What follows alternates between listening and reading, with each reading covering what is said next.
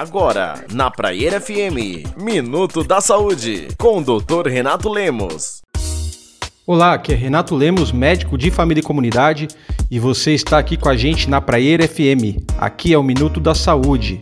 E hoje a gente vai falar sobre a insuficiência venosa periférica, as famosas varizes, que é apenas um dos problemas circulatórios. Para entender os problemas circulatórios e a insuficiência venosa, primeiro é preciso conhecer um pouco sobre a função da circulação.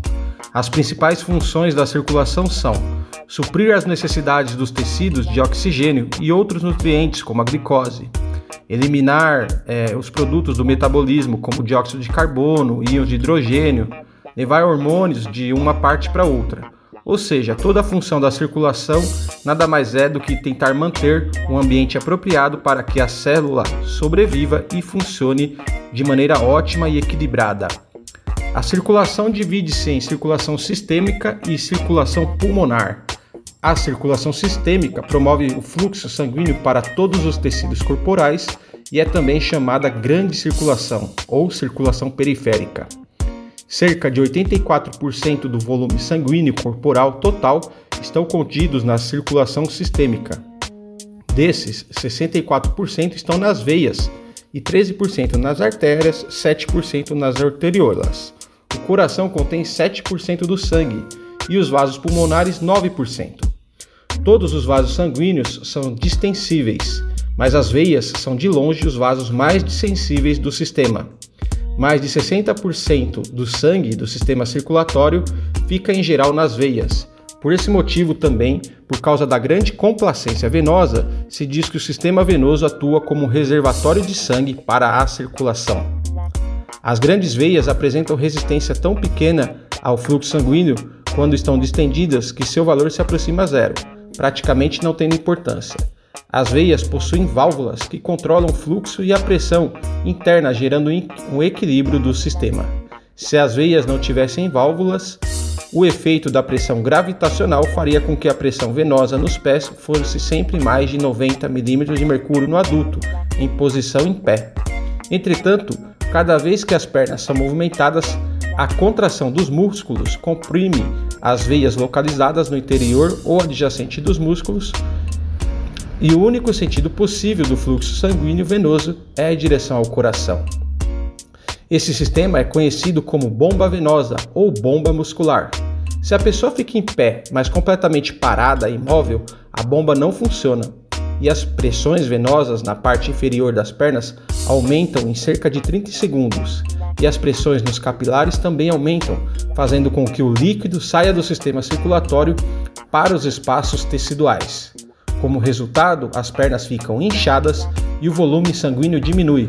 De fato, a pessoa pode perder de 10 a 20% do volume sanguíneo dos sistemas circulatórios após permanecer absolutamente imóvel em pé por 15 a 30 minutos. Bem, então o que é uma insuficiência venosa crônica? A insuficiência venosa crônica é uma falha nesse mecanismo, seja por obstrução, seja por alterações estruturais ou funcionais. No fundo, existe um defeito das válvulas que impedem o retorno efetivo do sangue para o coração. Como consequência, ocorre a retenção do sangue nas veias, o que causa dilatação e tortuosidade, as famosas varizes. Na população adulta ocidental, a insuficiência venosa crônica varia entre 25 a 33% das mulheres e 10 a 20% dos homens, aumentando com a idade. As varizes são veias dilatadas, tortuosas e superficiais que acometem principalmente os membros inferiores. A causa das varizes podem ser primárias essenciais, que correspondem a 20 a 95% dos casos. Estão associados a fator genético, ou seja, uma predisposição familiar e é determinada pela degeneração da parede venosa e pela resultante dilatação e incompetência das válvulas. Já as causas secundárias correspondem a 5% dos casos e estão associadas a doenças anteriores, como trombose venosa, fístulas arteriovenosas congênitas ou adquiridas e malformações venosas. Pessoas com insuficiência venosa raramente consultam por esse problema, pois consideram ser um problema típico do envelhecimento e não uma doença, Quando o paciente consulta por problema de saúde relacionado à circulação venosa, normalmente apresenta as seguintes queixas: sensação de peso nas pernas, alteração na cor da pele da canela, palidez, azulamento, escurecimento, inflamação da perna, varizes muito acentuadas e atípicas, feridas na perna, as chamadas úlceras venosas. Entre as complicações da insuficiência venosa periférica, deve é, estão as flebites, a inflamação dolorosa de um vaso ou segmento de um vaso, úlceras varicosas, feridas geralmente crônicas de difícil controle e a erisipela, que é uma infecção da pele por bactérias ou fungos.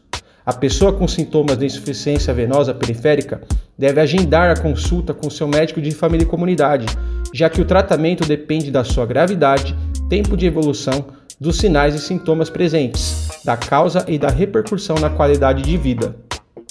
Os pacientes com risco ou mesmo portadores de insuficiência venosa periférica se beneficiam com exercícios, como caminhadas, pois essa atividade ativa a bomba venosa, além, é claro, de um estilo de vida que incorpora atividades de lazer e alimentação saudável. Entre outras alternativas de tratamento está o uso das meias elásticas ou mesmo a cirurgia, nos casos mais severos. Para a realização de cirurgia, o paciente deve ser avaliado e encaminhado pelo seu médico de família e comunidade para o cirurgião vascular.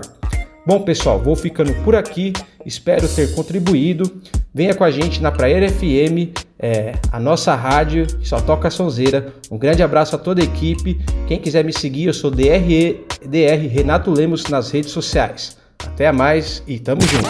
Você ouviu Minuto da Saúde com o Dr. Renato Lemos. A qualquer momento, aqui na Praia FM.